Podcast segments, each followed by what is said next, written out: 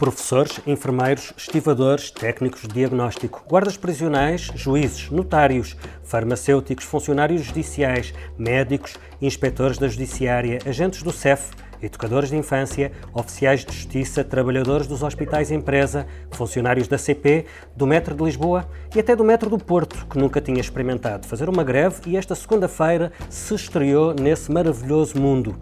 A vaga de greves cresce num clima de tensão social que nos últimos dias alastrou aos bombeiros. Não estão em greve, mas estão em ruptura com o Ministro da Administração Interna.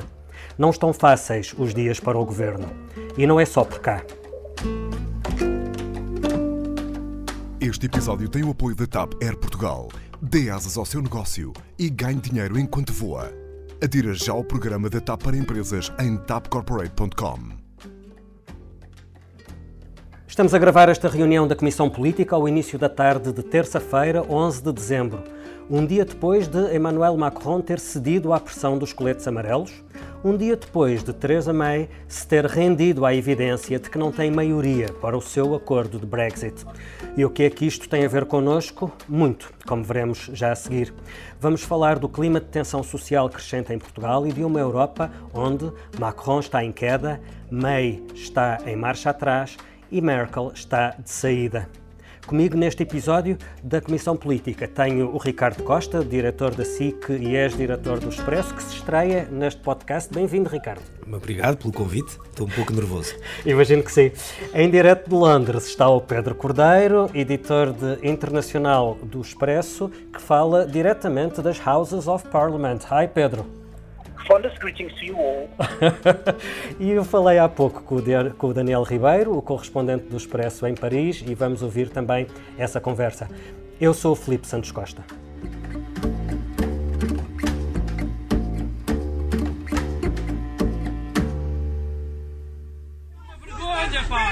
tem que ir alguém para a água, é? É preciso alguém para a água! É uma palhaçada! Não protestam em francês, não estão em Paris, nem usam coletes amarelos. É mesmo a revolta de gente da margem sul do Tejo, cansada de barcos suprimidos pela Transtejo na ligação do Seixal para Lisboa. O incidente aconteceu na manhã desta terça-feira. Fartos de ligações suprimidas, alguns utentes galgaram torniquetes e invadiram um barco. Nos anos de melhores indicadores da economia portuguesa, a tensão social volta a crescer. As greves estão ao nível dos piores anos da Troika. O país já ultrapassou este ano as 160 greves e há mais 47 pré-avisos de greve até o final do ano. Para se perceber, a última vez que o país registrou mais de 200 greves num ano foi em 2002. Ricardo, há quem entenda que este surto de greves é uma consequência do bom desempenho do governo e do bom desempenho da economia. Há a ideia de que as coisas estão a correr bem, há folga e todos querem um quinhão do sucesso. Mas também há a, a, a teoria contrária de que o governo é vítima da sua propaganda, porque a propaganda não corresponde à realidade e o executivo está a pagar o preço das expectativas defraudadas. Tu inclinas-te para que teoria ou, ou tens uma terceira? É, fica se calhar a meio caminho, porque é óbvio, é óbvio que há, um, há uma área onde a política do governo foi um incrível sucesso e não há grande discussão uh, sobre isso. Depois podemos é discutir porquê e se o mérito foi mais do governo ou não, e essa discussão pode durar o tempo que quisermos. Que é que foi na chamada gestão financeira, que terminou, se quisermos, o último episódio, é a questão do pagamento uh, antecipado ao FMI, que é a questão dos ratings e que é a questão de Uh, Mário Centeno ser hoje presidente do Eurogrupo, que era uma coisa que era inimaginável e que, aliás, quando saiu uh, como manchete do Expresso, para muitas pessoas foi uma, era uma notícia de 1 de Abril, porque esse, esse, esse Expresso saiu no dia uh, eh, 1 de Abril. É óbvio que depois, quando esse discurso é feito, e é um discurso de sucesso, tem um problema, que é, no dia a dia, muitas pessoas não sentem isso porque é, um, porque é uma coisa muito macro, é uma questão, se quisermos, de gestão de dívida, a médio e longo prazo, feita nas altas instâncias, com as, as empresas de rating, com Bruxelas, com o BCE, com o FMI, e isso, para a maior parte das pessoas, leva a uma questão que é ok, e o que é que eu ganho com isso? E depois... Faz muito lembrar uma frase em tempos de Luís Montenegro que dizia o país está melhor, a vida das pessoas é que não, e que foi muito parodiada, é um bocado isso? É, é, um bocado isso, embora diferente, porque na altura uh, era uh, o Luís Montenegro estava a falar um pouco antes do tempo, ou seja, está ligado porque eram as questões macro que se começava a sentir, os indicadores estavam a começar a, a, notar, a, melhorar, mas aí as pessoas estavam muito longe de sentir as coisas. Aqui, apesar de tudo, sentem algumas, e, ou sentem bastantes, e esse é o outro ponto em que, se quisermos, é a primeira versão ou, ou a segunda, já não me lembro bem, é que, obviamente, a partir do momento em que se mostrou que era possível haver alguma muitas reversões de decisões e alguns, eh, fim de alguns impostos diretos e algumas questões de, de reposições de pensões e etc. e de salários, a partir daí as pessoas pensam naturalmente na próxima fronteira. Ou seja, qual é a próxima questão? Depois de eu ter, se eu já estou, já, já consegui reaver isto, isto, isto que eu tinha direito, qual é a próxima questão. Isso é uma coisa absolutamente normal, faz parte da, das, das, é das, das, tensões laborais, é coisa, ou não só laborais, é a coisa mais humana do mundo. E, portanto, há aqui uma situação de algum paradoxo para o governo, que é, está, tem sucesso na sua política económica, à partida se quisermos, uh, beneficiou uma grande base social, que, que, o governo naturalmente pensa ser mais próxima da sua base política, mas depois muitas destas greves coincidem, em parte, não dá para fazer essa leitura uh, tão direta, mas coincidem em parte com essa mesma base teórica uh, política. E aí, não, não podendo querer fazer a questão da, da adivinhação, eu acho que as consequências cá são muito diferentes do que as que estamos a falar de outros países uh, europeus. Sim, mas repara, um dos grandes trunfos desta solução de maioria, pelo menos no arranque da legislatura, foi a paz social. Eh, esse trunfo já lá vai e o governo parece já nem estar a fazer nada para o recuperar. É um caso perdido? Mas é que eu acho que eu não, eu não acho que um dos grandes trunfos tenha sido a paz social. Eu sei, eu sei que o governo chegou a dizer isso e essas contas chegaram a sair, mas já há algum tempo que os números mostram que, houve, que há mais greves nesta legislatura do que na legislatura anterior. Já há bastante. Não nos dois primeiros anos Sim, desta legislatura. Começou a, começou a notar-se isso há algum tempo. E também se começou a notar uma outra coisa, ou perceber-se uma outra coisa, que é algum adormecimento, se quisermos, sobretudo da CGTP não podia uh, ser levado durante muito, não podia parar tanto, não podia continuar durante tanto tempo. O Bloco tem muito pouca penetração sindical, como sabemos, mas, com exceção de uma outra área, mas a CGTP não poderia ficar, enfim, à espera, uh, fora de pista, tanto tempo, e sobretudo depois das autárquicas, isso naturalmente... Sendo que nas uh, autárquicas a CGTP não foi a votos, mas foi o PCP, isso, e percebeu é bem verdade, o sinal da, da, Agora, daquela votação. eu acho que isto não é mau para o Governo. Porquê? Eu acho que politicamente pode, pode favorecê-lo. Porque é, uma das. É o retorno para o governo? Porque é o. É o isto é, é difícil termos a certeza que esta leitura bate certa, porque estamos a falar de coisas que, nas quais enquadram demasiadas variáveis, não é? Porque eu acho que o, o, a narrativa, para usar a expressão de um saudoso Primeiro-Ministro, uh, era. que a narrativa política do governo é, primeiro, inverter uma política orçamental que beneficie mais as pessoas, mas com isso não prejudica a economia, e isso, estou a falar agora, enfim, sem grande, grande pressão crítica. Genericamente há um foi conseguir, rendimento dois, resolver a imagem de Portugal a nível internacional e a nível de mercados, Três, fazer isso sempre dentro de uma grande responsabilidade orçamental, não entrando em loucuras. E é relativamente fácil ao governo agora dizer, não estou a dizer que depois escolhem os créditos todos, dizer esta parte agora era a parte da loucura. O PCP sempre foi reconhecido pelo seu papel ao canalizar institucionalmente Sim. o descontentamento para os sindicatos, através da, da CGTP, cortando espaço a movimentos inorgânicos. Mas cada vez mais há sindicatos e movimentos que escapam essa lógica sindicatos barra PCP. É o caso dos enfermeiros, é o caso dos estivadores, é o caso do protesto dos bombeiros, embora não seja Sim, uma greve, mas há ali uma ligação. No caso dos estivadores, uh, mais radical, com alguma presença do Bloco de Esquerda ou de, de, dissidentes do Bloco de Esquerda. No caso dos enfermeiros e dos bombeiros, alguma proximidade ao PSD. O que eu te pergunto é: será que o PCP está a perder a mão sobre o movimento sindical? E será que isso tem a ver com a sua participação na geringonça? Isso está a condicioná-lo em terrenos se, que dominava não, não bem? Sei, acho que pode ter a ver com isso, mas também pode ter a ver com alguma evolução do mundo do trabalho. Atenção, há coisas do o, o trabalho no, isto, isto parece uma, uma, é uma, frase feita, que aliás enfim, é uma verdade, mas é básica. O trabalho em 2018 tem pouco a ver com o que era o trabalho em 2008 ou 98, para muita parte, para muitas, para muitas pessoas. E obviamente que começam a surgir algumas, algumas áreas que saem dessa lógica sindical mais clássica e que também funcionam de maneira menos previsível. Os estivadores é uma área, tens, temos dois sindicatos fortes, Um deles, que é o mais duro, se quisermos, sai completamente fora, nunca seria aceitável dentro da esfera da CGTP. Estás a referir-te ao CIL, uh, Sindicato de Estivadores. O, a, a, própria lógica, a própria lógica da greve da, do, dos, dos enfermeiros, mas, por exemplo, dos enfermeiros, dificilmente uh, também encaixaria. Como, por exemplo, a dos professores, se virmos aquele que é o, o sindicato que tem levado mais longe os protestos, é um, é um sindicato que não está, não é o sindicato do Mário Nogueira que nós vemos na televisão. O Mário Nogueira representa uma linha, se quisermos, mais clássica, dura, mas apesar de tudo mais mais fácil, com quem é mais fácil dialogar. Por exemplo, uma das questões que havia muito no, nesta questão em França é não podia haver diálogo, porque o diálogo era com quem, ah, com não quem é? Não um e portanto eu não estou a dizer que o stop não pode aos, ao, ao sindicato do, do, dos estivadores não, não, não, dá, não serve para dialogar, serve, mas é diferente, são formas completamente diferentes de organização. O STOP é organizado no Facebook uh, e nas redes sociais, e isso é uma forma nova, e isso já aconteceu na, está a acontecer na escola portuguesa. Isto não acontecia há 5 ou há 10 anos, ou mesmo há 3 ou 4. E por falar em mundo, no mundo em mudança, vamos ao segundo bloco desta Comissão Política. Esta segunda-feira foi o dia da rendição.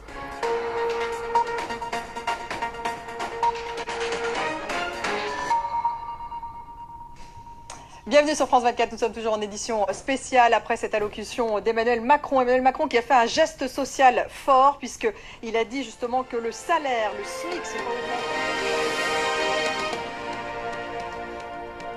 Britain's plan to leave the European Union has been thrown up in the air after Prime Minister Theresa May decided to delay a parliamentary vote on her Brexit deal. Em Paris, Emmanuel Macron, derrotado, rendeu-se ao protesto dos coletes amarelos. Em Londres, Theresa May travou a fundo e recuou na intenção de pôr a votos o acordo do Brexit que assinou com Bruxelas e apenas para evitar a consumação de uma derrota. Tudo isto quando em Berlim já se consumou a sucessão de Angela Merkel depois de vários reveses da chanceler em eleições estaduais. Bom, vamos por partes e depois vamos tentar perceber o que é, como é que isto se reflete na, na nossa vida. Começamos por França. Eu falei há pouco com o Daniel Ribeiro, correspondente do Expresso em Paris, sobre a comunicação de Emmanuel Macron ao início da noite desta segunda-feira.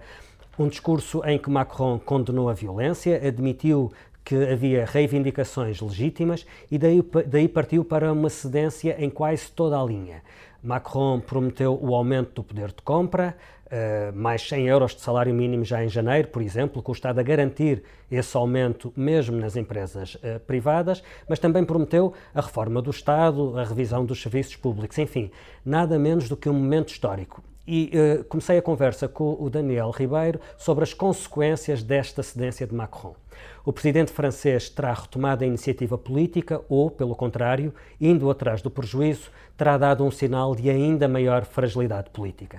A reação do presidente foi um pouco tarde, bastante tarde, eh, quando o movimento dos coletes amarelos também já tinha ido muito longe, longe demais. Agora os coletes querem muito mais do que ele anunciou.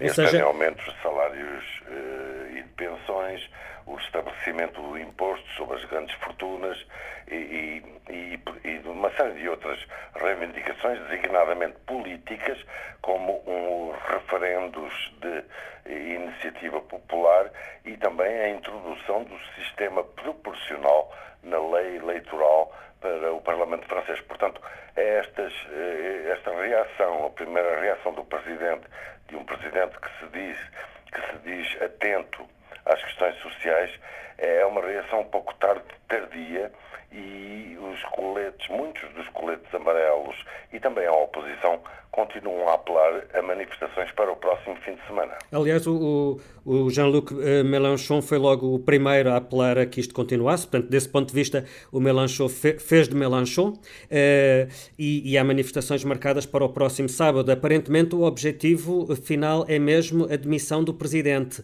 Um, qual, o que é que é expectável de, como próximos episódios? Não se sabe, está tudo muito incerto. Uh, vamos ver o que, o que vai acontecer.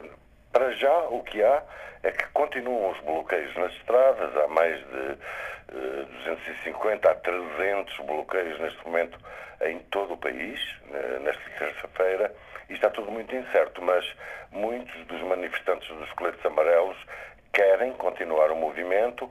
Mélenchon não apelou apenas a manifestações. Ele disse que a insurreição está em curso e que agora os militantes, os, os, manifestantes desta insurreição vão responder ao Presidente na rua. Portanto, vai, vão continuar a haver problemas. Uh, Marine Le Pen também criticou, uh, toda a oposição crítica o Presidente e agora também entrou em cena a CGT, a grande central uh, sindical CGT, que é próxima dos comunistas, que também vai organizar uma manifestação na próxima sexta-feira em solidariedade com os coletes amarelos. Portanto, a situação nada indica que vai ficar mais calma, até pelo menos até sábado e domingo. Tu alguma vez viste alguma coisa parecida com isto em França?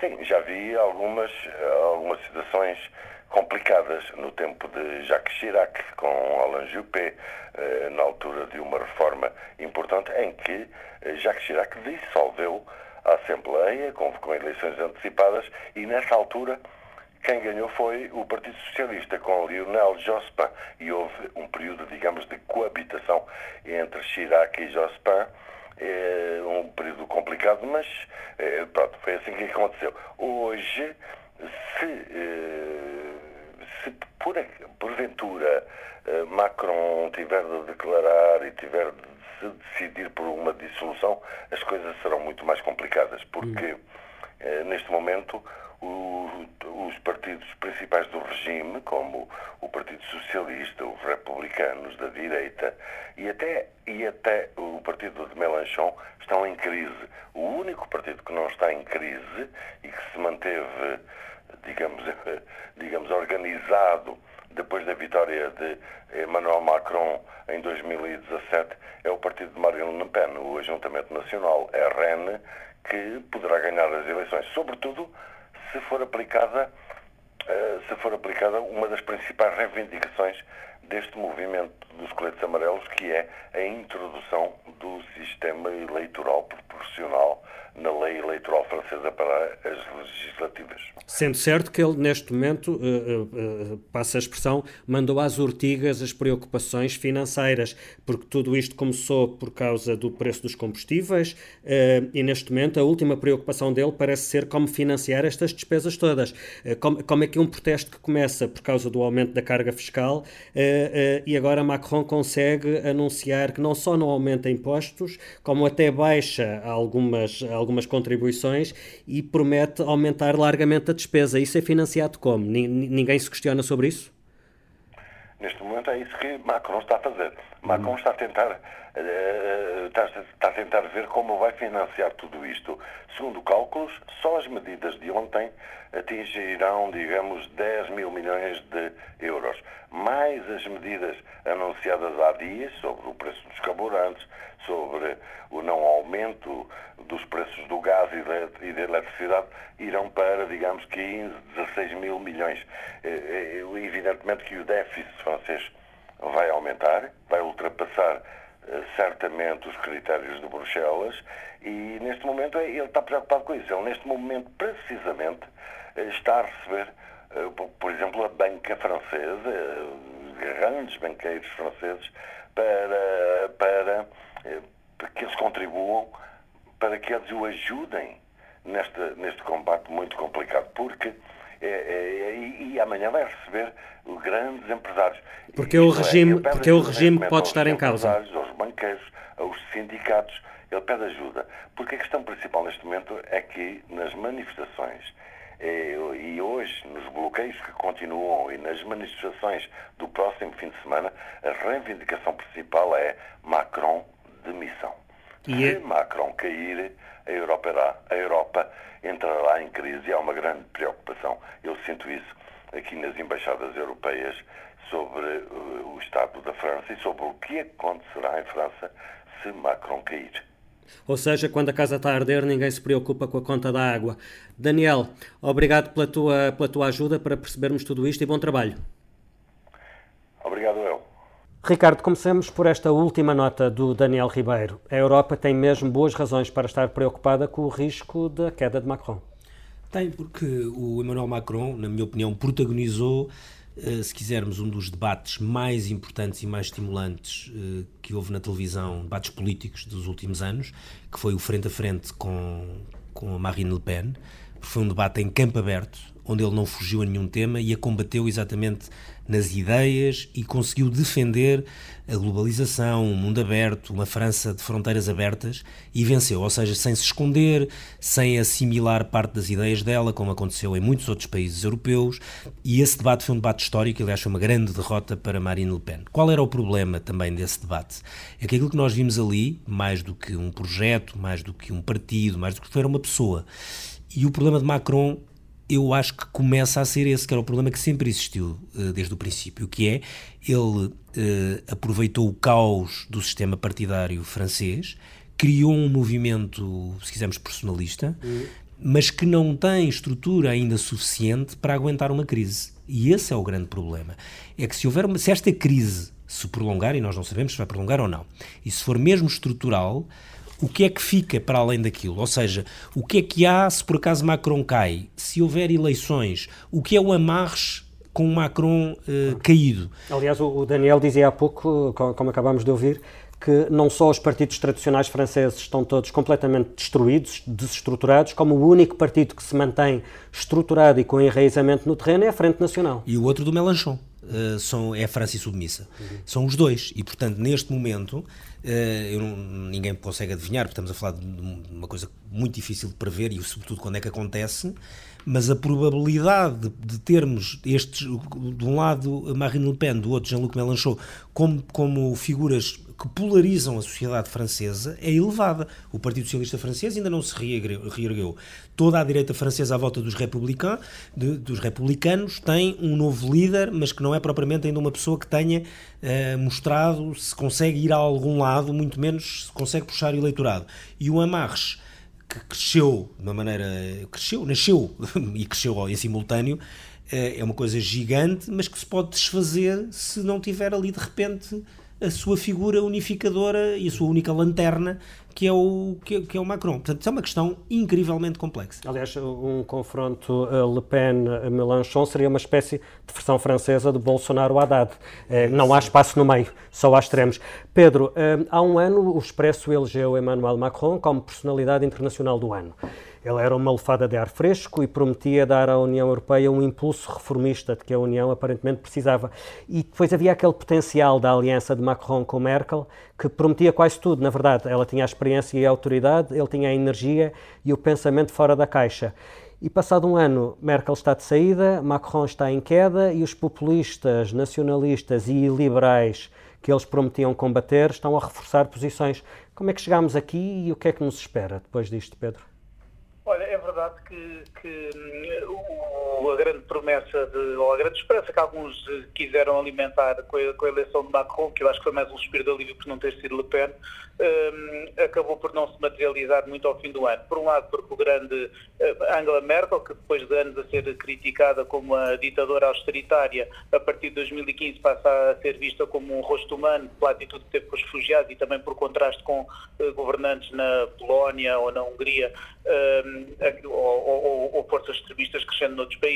Merkel parecia um, um senso comum liberal, mas ela própria foi castigada ao longo do ano 2018 em sucessivas eleições nos vários estados alemães, onde o seu partido uh, perdeu uh, muitíssima força, o que, em última análise terá levado a, a, perceber que era tempo de, de, passar o testemunho. E, portanto, com a, com a, grande, com a, com a grande líder uh, da Alemanha e da Europa em, em, percurso, em, em, rota de saída, e o grande, a grande nova esperança contestada por todo, por todo o lado, que na verdade os problemas grandes que práticos da vida das pessoas, o que acaba por ir tudo dar às condições de vida e à segurança no trabalho e ao dinheiro na algibeira no, no, no final do mês. Uh, nada disso uh, avançou na Europa, digamos assim, por mais proclamações uh, de boas intenções e de ideais europeus e de União que, que, possam ter, que possam ter sido feitos ao longo deste ano. E, e, de facto, as pessoas não sentem na prática a sua vida melhorar, bem podem os países ir melhor, ou a Europa ir assim ao assado, que o descontentamento irá, irá continuar. Há, há quem veja nos, nos coletes amarelos a, a, a irrupção francesa de um, de um certo mal-estar do Ocidente.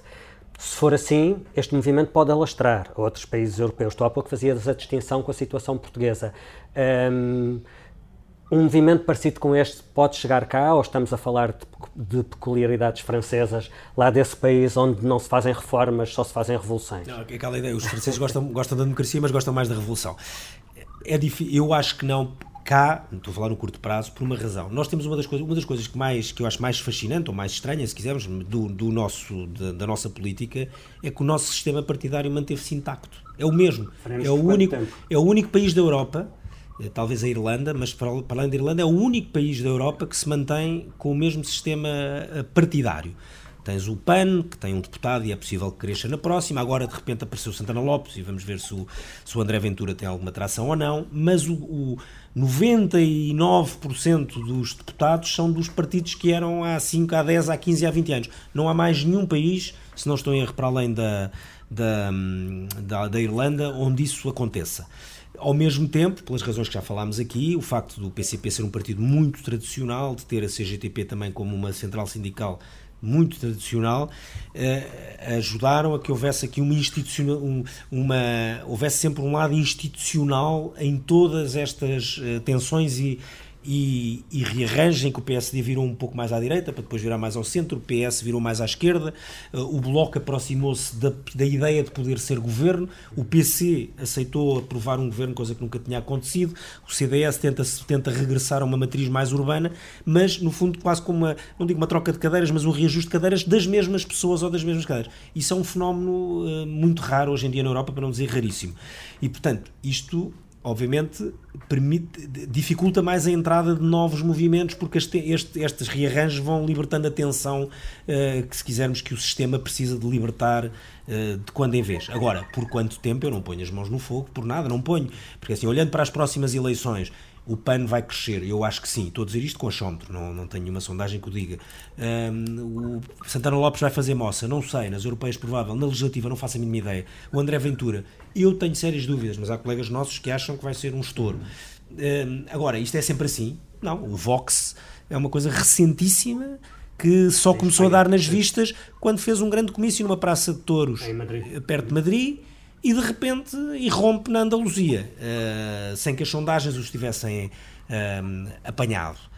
Pedro, uh, qual é, qual, como é que tu olhas para isto? O que se passa em França fica em França ou há cautela? Será melhor os governos europeus proibirem a venda de coletes amarelos? Já, houve, já apareceram algumas ramificações do, dos coletes amarelos, pelo menos na Bélgica, na Itália, parece que na Holanda Olha, à cautela o Egito, que é um país que já há uns anos deixou de ter as lealdades democráticas eh, de 2011, o governo mandou proibir a venda de coletes amarelos, não vá a coisa correr para o torto.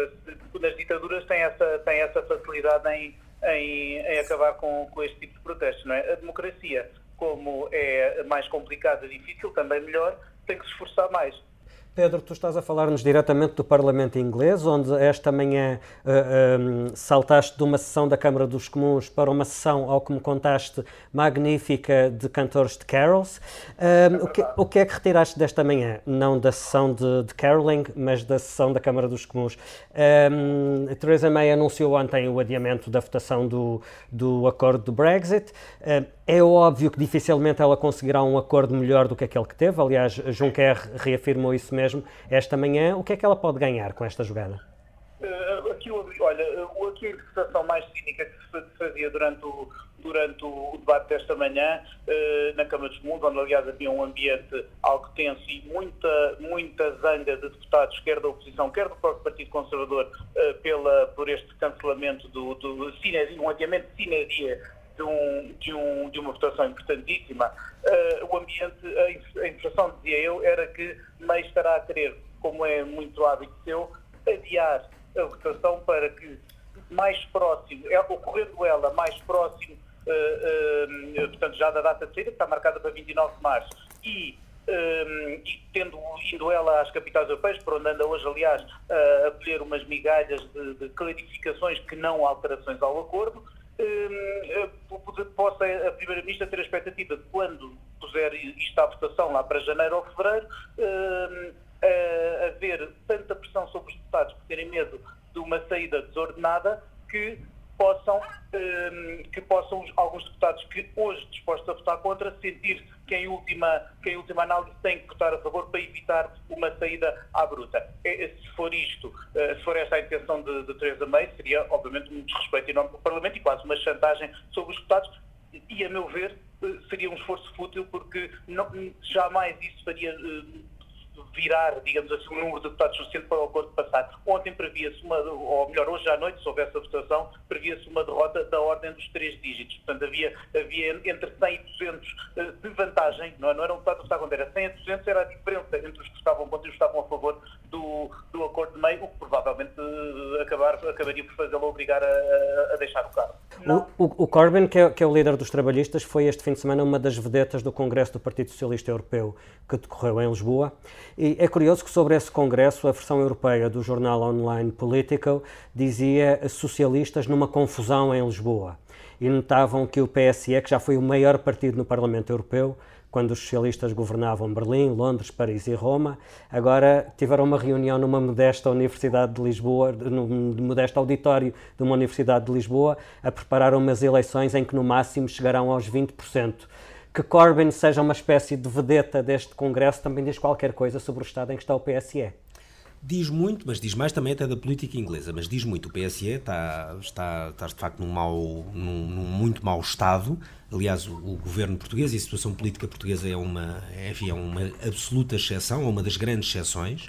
Eh, porque, por exemplo, em Espanha o PSE governa Uh, mas ninguém percebeu ainda se aquilo tem alguma estrutura para aguentar uh, sequer esta legislatura foi tomada a meio, não é? Uh, e muito menos depois de passar por eleições, há grandes dúvidas sobre o que é que pode acontecer ou não, enquanto em Portugal a que se discute sobretudo é se há ou não há maioria absoluta e portanto são coisas radicalmente diferentes. Isso vai ser um dos grandes acontecimentos deste ano, serão as eleições europeias, em que não é só o PSE, há outros partidos que vão sofrer baixas e vai ser de repente os, enfim, tudo o que era anti-União Europeia vai tomar de assalto o Parlamento Europeu. Há um clima de medo que parece dominar toda a questão política europeia. Não é por acaso que António Costa, no Congresso do PSE, chamou, foi buscar o medo para o seu discurso. Sabemos que há razões para os cidadãos terem medo, disse ele. Uh, Pedro, uh, as eleições do ano que vem vão ser sobre medo?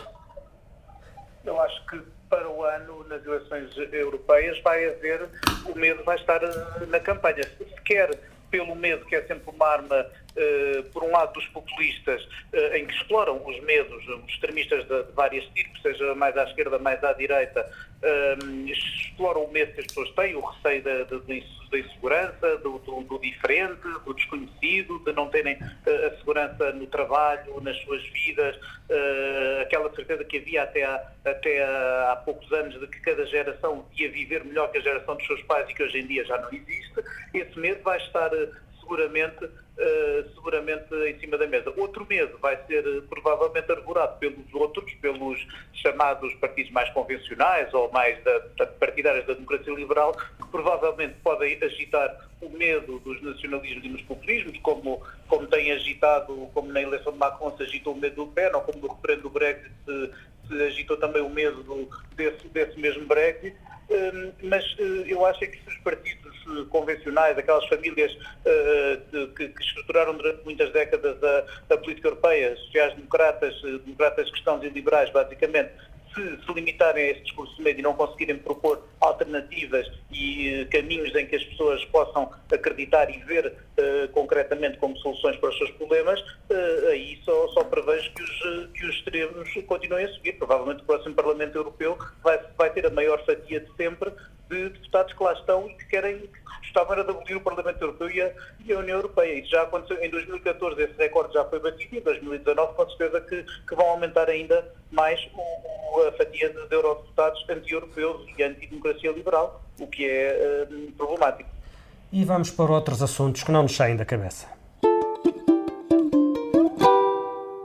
Ricardo Costa, o que é que não te sai da cabeça por estes dias, para além disto tudo de que falamos? Eu não me sai da cabeça o caso das viagens da Galp. E aqui é para uma, até para fazer uma, uma crítica também ao jornalismo, enfim, não autocrítica, porque eu por acaso sempre achei este caso absurdo.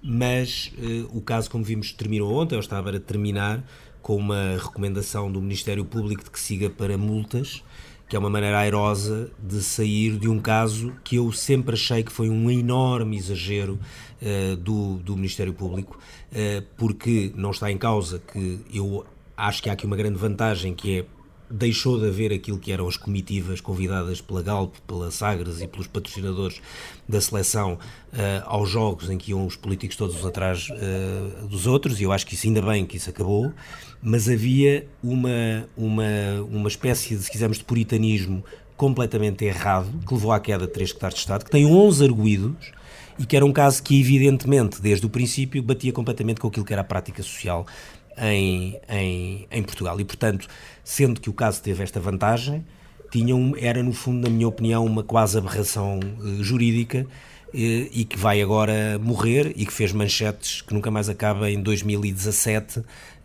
e que eu acho que também deve servir de exemplo para que o Ministério Público perceba que há coisas onde o puritanismo não serve, sobretudo quando o mesmo Ministério Público, durante anos, enchia as bancadas de honra do, do Sporting, do Benfica e do Porto, e ainda agora vimos duas, dois, duas figuras eminentes do Ministério Público na lista do presidente do meu clube uh, uh, Sporting uh, e que estavam lá nos órgãos sociais e não era por acaso. Pedro Cordeiro, e em Londres, o que é que não te sai da cabeça? Olha, literalmente da cabeça dos ouvidos não me sai música de Natal, porque esta cidade onde eu estou há três dias está cheia de música por todos os lados, nas igrejas, nas ruas. Os ingleses prezam muito os, os Christmas carols. Nós em Portugal também temos boas músicas de Natal e, e é, é, daqueles confortos saber que por mais que o mundo ande uh, uh, às cambalhotas de um lado para o outro, as, as melodias e as letras de, das canções de Natal revisitam-nos ano, ano, após ano. Eu aproveitava aqui, uh, lembrando que, que, que numa comissão política recente, tu te referiste ao Baby It's Cold Outside, eu falo, vou falar de uma canção, de uma canção de Natal que se tornou também um clássico moderno ainda mais recente, que esse que é o, o Fairy Tale of New York dos Pokes. Isto porque esta semana apareceu aí uma corrente a querer banir essa canção porque inclui o termo faggot, que é uma palavra muito feia para designar um homossexual na língua inglesa. Ora, afinal de contas, vem a ser que a palavra faggot eh, na Irlanda também é usada com outro significado. E na canção é um homem heterossexual que a dirige a uma mulher que é sua companheira com quem está zangado e a palavra é alguma coisa como preguiçosa, lorpa, alguma coisa assim. E, portanto, a, a, a, a cambada da censura do politicamente correto volta a pôr o pé na poça e eu vou já pôr a tocar a seguir a canção dos Popes porque é das mais divertidas canções de Natal dos últimos, do, do, mais, das décadas mais recentes, que se juntam aos clássicos de, de há muitos séculos. Teremos sempre as canções de Natal, Pedro Cordeiro. Olha, a mim não me sai da cabeça, literalmente, não me sai da cabeça a imagem do Presidente da República a babar-se perante o Presidente da China. É mesmo um daqueles casos em que uma imagem vale por mil palavras. E eu queria só chamar a atenção para o facto de que a revista Maria, sempre atenta à atualidade política, tinha um artigo a explicar por que razão razão aquilo pode ter acontecido. Isto tem a ver com uma condição médica chamada hipersalivação e entre várias hipóteses de explicação, há uma que talvez, talvez, se ajuste ao Presidente da República, é a dificuldade em manter a boca fechada. Bom, a edição multimédia desta Comissão Política é da Joana Beleza, a ilustração é do Tiago Pereira Santos. Voltamos na próxima semana, já na nova redação do Expresso, com um estúdio XPTO para gravar podcasts. Podíamos agora acabar com. Uh, é mentira? Não há um estúdio XPTO? Não, vai haver. Ah, vai haver, não é para já. Não, não, Bom, ainda bem que me contas. Uh, Só podia... um lançamento retificativo. Maior transparência não é possível. Uh, podíamos acabar esta comissão política com uma música de Natal, mas tendo em conta um, aquilo que não me sai da cabeça, acabamos antes com ela. olhando para esta franguinha. peguei babando, compadre. peguei babando.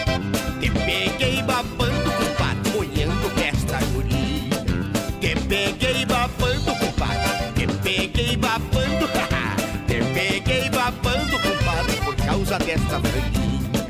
Te peguei babando, compadre. Te peguei babando.